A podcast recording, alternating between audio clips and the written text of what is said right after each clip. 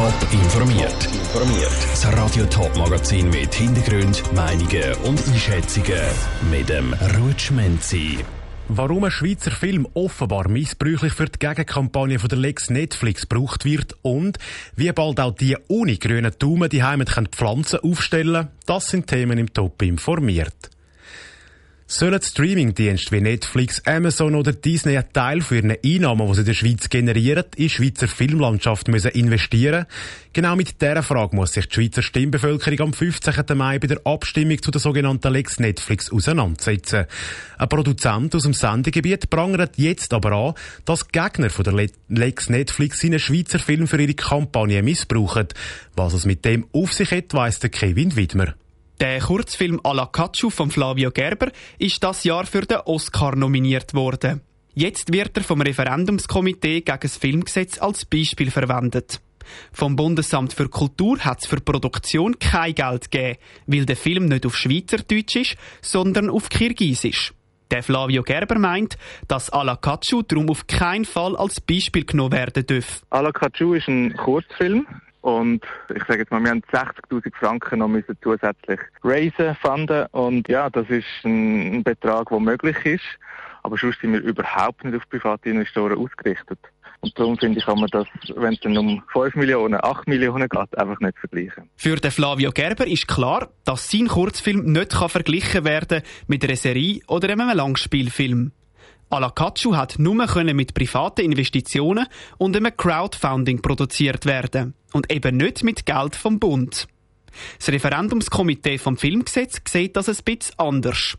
Für den Matthias Müller, Präsident der Jungfreisinnigen Schweiz, ist Alakachu ein super Beispiel, dass auch Schweizer Filme ohne das neue Filmgesetz international erfolgreich sein können. Wir haben den Film für unsere Nein-Kampagne verwendet, weil er eben der lebendige Beweis dafür ist, dass es keine Filmsteuer braucht, dass es keine Filmquote braucht, wie das neue Filmgesetz eben dort vorgesehen. Wir wissen heute, über 120 Millionen Schweizer Franken fließen an Subventionen in Schweizer Filme.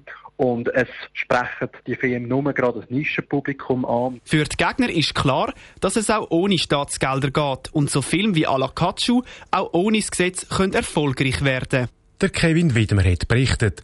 Für die Lex Netflix sind neben dem Parlament und dem Bundesrat auch die Grünen und die linken Partien. Dagegen sind vor allem die Jungpartien. Es hat sicher schon fast jeden einmal eine Pflanze in seine Wohnung gestellt. Bei den einen blüht es wie wild und bei den anderen geht es gefühlt auch kein Tag und alles lampert schon. Jetzt gibt es aber gerade eben für die, die keinen grünen Daumen haben, einen Lichtblick. Einen automatischen Minigarten, wo alles wie von Zauberhand wächst. Wie der genau funktioniert, im Beitrag von der Isabel Block. Das Zürcher Startup Pleasant Plants hat eine holzige Box entwickelt, wo selber nachhaltig Biogemüse, Kräuter oder Pflanzen anbaut. Jenny Held ist Gründerin vom Startup und erklärt die einfache Handhabung vom Minigarten. Das Gerät ist so konzipiert, dass es eigentlich von alleine funktioniert.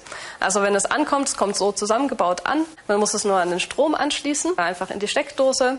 Und die Wassernährstofflösung, die man mischt vorher, füllt man ein. Dann tut man die Samen rein und dann übernimmt das Gerät den Rest. Eine Tankladung Wasser und Nährstoff heben gut eineinhalb bis zwei Wochen an. Das Gerät ruft selber aus, wenn etwas muss nachgefüllt werden. Mit dem Pleasant Plants Garten wachsen die Pflanzen also wortwörtlich wie von allein. Auch Tageslicht braucht es nicht für den Minigarten. Es hat nämlich selber das LED-Licht. Und das kann Tageslichtzyklen nachempfinden. Das heißt, es hat Morgenröte und helles, weißes Licht tagsüber und dann wieder eine Abendröte. So könnte mit dem Minigarten auch Gemüse oder Kräuter in einer Wohnung ohne Tageslicht angebaut werden. Pflanzen wachsen zwar wie von allein, das Unternehmen wiederum aber nicht, meint Mitgründer Alexander Smirnov. Es ist erstaunlich schwer, ein Hardware-Startup zu machen. Man braucht recht viele Investitionen, weil es reicht halt eben nicht, ein Programm zu schreiben auf dem Computer. Man muss immer sich um Pumpen, um Lichter kümmern und so weiter. Bis jetzt haben sie von Hand alles selber zusammenbauen. Jetzt wollen sie aber mit einer Partnerfirma in die Serienproduktion gehen. Für das braucht es aber Starkkapital. Um das anzukommen, haben sie jetzt ein Crowdfunding-Projekt gestartet. Der Beitrag von der Isabel Block. Zum Ziel der Produktion der ersten 100 Minigärten zu erreichen, braucht es 34.000 Franken. Die Hälfte davon hat das Start-up mit Hilfe eines Crowdfunding schon zusammengebracht. Top informiert, auch als Podcast. Mehr Informationen gibt's auf toponline.ch.